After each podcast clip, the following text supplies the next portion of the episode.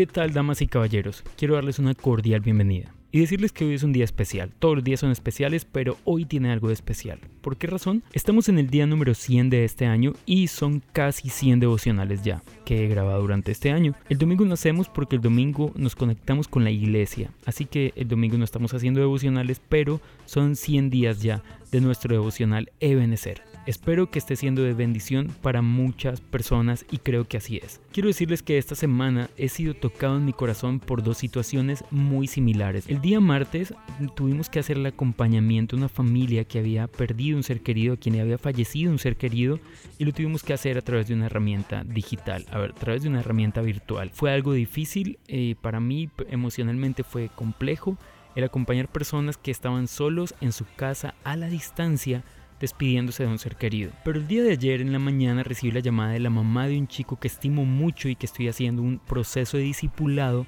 para decirme que la abuelita del chico, es decir, la mamá de la señora, había fallecido en casa de ellos. La señora venía muy enferma desde hace tiempo, venía en tratamiento médico, estaba muy enferma. Y la verdad estuve muy triste, estuve tocado, hablamos con el chico, con la señora, pero estuve muy tocado por esto. El libro de Romanos capítulo 12 versículo 15 dice lo siguiente, alégrense con los que están alegres y lloren con los que lloran. Y estaba meditando en esto porque en nuestra sociedad somos muy indiferentes, pero este tiempo nos tiene que llevar a identificarnos con lo que los demás sienten. Y el devocional de hoy está muy sencillo, lo sé, pero quiero decirte, busca personas a tu alrededor que estén viviendo necesidad, personas que estén sufriendo en este momento, ya sea la pérdida de un ser querido, la distancia de su familia o el tener dificultades para comprar sus alimentos. Identifícate con ellos, porque sabes, reír con los que ríen es muy fácil, pero muchas veces llorar con los que lloran es difícil, pero allí estamos identificándonos con Jesús. ¿Recuerdas cuando Jesús fue a resucitar a su amigo Lázaro? Jesús lloró frente a su tumba.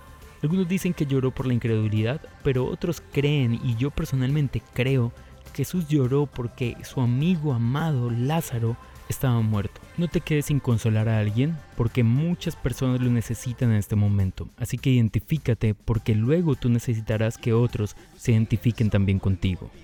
Así que, vamos, anímate a compartir el dolor de las personas que sufren. Yo soy Adrián García, esto es Ebenecer y deseo que tengas un súper feliz día. Dios te bendiga. Chao. Pues.